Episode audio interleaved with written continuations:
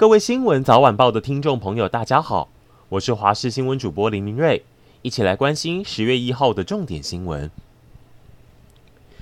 今天是中秋连假的最后一天，高公局预估国道有十一处易塞地雷路段，像是国道一号北向苗栗到湖口，下午三点到晚间十点车多；国道一号北上南屯到后里跟西螺到埔盐系统，下午三点到晚间八点车多。国道三号北上关西到大溪，下午三点到晚间九点车多；大山到香山，下午三点到晚间八点车多；草屯到雾峰和竹山到中心，下午三点到晚上六点车多。国道五号北上宜兰到坪林，上午九点到晚间九点都是拥塞的，而还有国四的潭子系统到丰市，国道六号的旧镇到雾峰系统，国道十号的西向仁武到左营路段，车子也都多，很多路段预估可能都得要塞到深夜，车潮才能疏解，行车时间将是平常的七倍。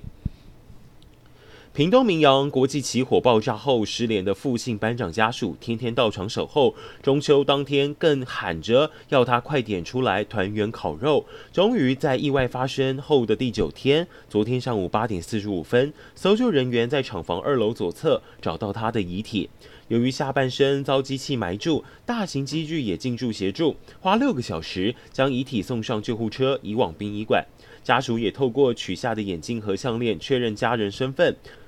纽西兰航空的 NZ 七八班机原定昨天晚间六点三十五分要从桃园机场起飞往奥克兰，但因为飞机左边引擎有撞击痕迹，疑似遭到外力撞击，为求安全进行检查，纽航也临时宣布这架航班必须取消，让两百九十四名旅客的行程大受影响，有人甚至气到破口大骂。对此，纽航深夜发出声明，对于造成不便的旅客致歉。正尽快维修飞机，也会协助旅客做进一步的安排。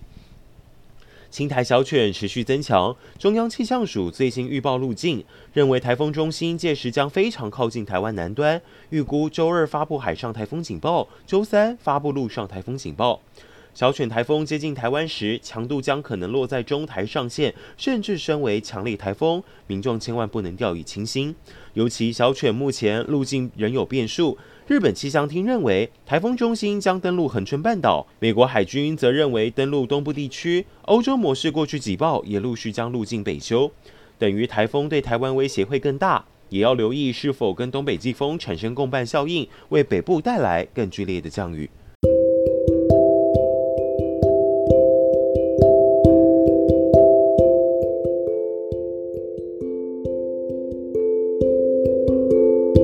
you